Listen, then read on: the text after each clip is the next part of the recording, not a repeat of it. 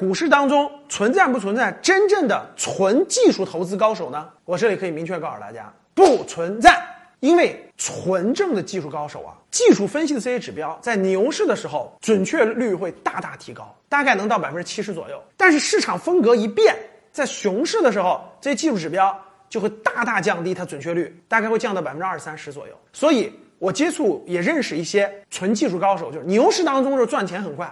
熊市当中呢，基本就都亏进去了，所以我身边我的朋友圈当中没有遇到一例纯靠技术投资真正在股市赚大钱的。但是有基本面的分析，有价值投资的理念，结合上技术分析的一些判断的方式方法，是很有价值的，可以大大的提高准确率和成功率，这是可以的。所以我给大家的建议就是，价值投资为根基为基础，分析公司的基本面，对公司的充分了解。